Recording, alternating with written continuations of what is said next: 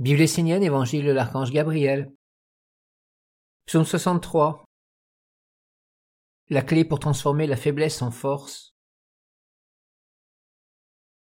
Souvent, j'entends dans les prières des hommes qu'ils aimeraient faire telle ou telle chose, mais qu'ils n'y arrivent pas car ils sont faibles, petits, ignorants. Ils s'excusent et demandent de l'aide, de la force, un soutien. Beaucoup de supplications et de lamentations sortent de la bouche des humains, même de ceux qui se tournent vers la lumière. Pourquoi l'homme accepte-t-il d'être faible et ignorant? Pourquoi ne se renforce-t-il pas et n'entre-t-il pas dans l'école du savoir véritable?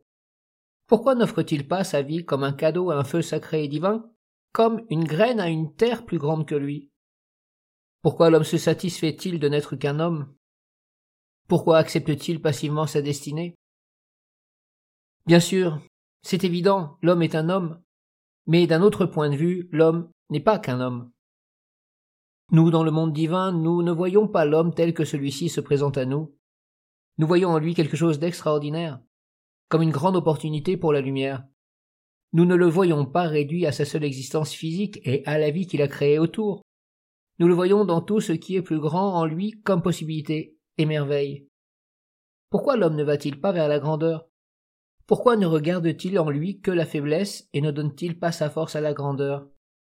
Pour l'homme qui est conscient de sa faiblesse, la sagesse, c'est d'offrir sa vie à quelque chose de plus grand, à une idée divine, à ce qui vit éternellement dans la beauté. C'est contribuer activement à ce que les messages du monde divin puissent continuer à vivre, à se manifester sur la terre, pour ensemencer le monde des hommes de leur présence radieuse. Sans les messages et la vie que sont venus apporter jusque dans les ténèbres les grands maîtres, les envoyés du Père, que serait la vie des hommes? Lorsque les hommes se sont opposés aux envoyés de la lumière, où étaient leur faiblesse et leur petitesse? Vous croyez peut-être que vous êtes faible, mais le monde divin ne pense pas ainsi. Votre faiblesse sera une force lorsque vous consacrerez votre vie au service du monde divin. Pourquoi l'homme ne se réjouit-il pas de ce qui est plus grand que lui et de ce qui est au-delà de lui?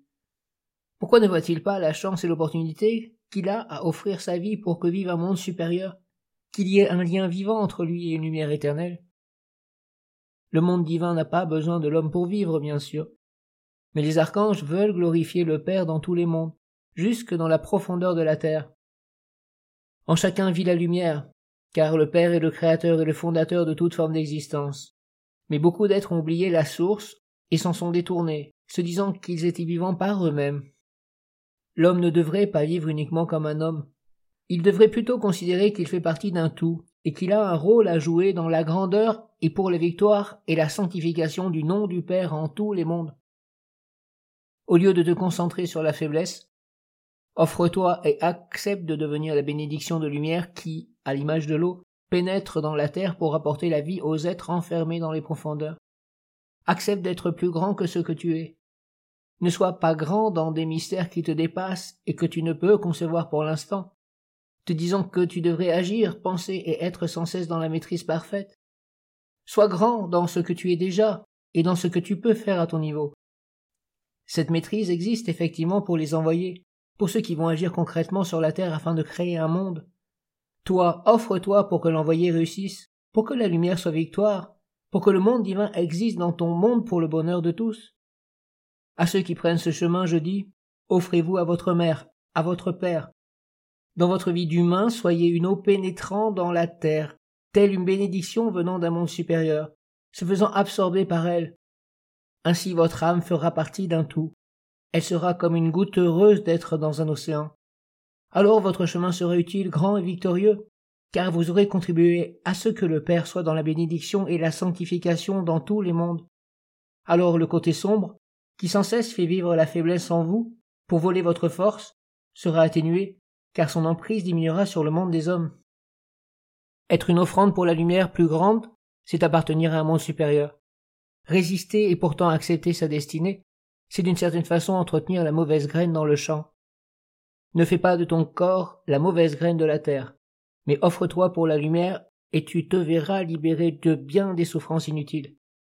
Lorsque tu auras posé tes genoux dans l'eau de Gabriel, tu sentiras que tout ce que tu portes depuis des années par toi-même, par tes ancêtres, ou par la société créée d'un commun accord par les hommes, sera guéri, atténué, nettoyé et dirigé dans les laboratoires de la mer. Lorsque vous entrerez dans l'eau vivante de votre Père, soyez une offrande et un don pour le monde divin, soyez une bénédiction pour la mer, ainsi l'eau vous reconnaîtra et enlèvera de vous tout ce qui est sombre, faible, petit, ignorant.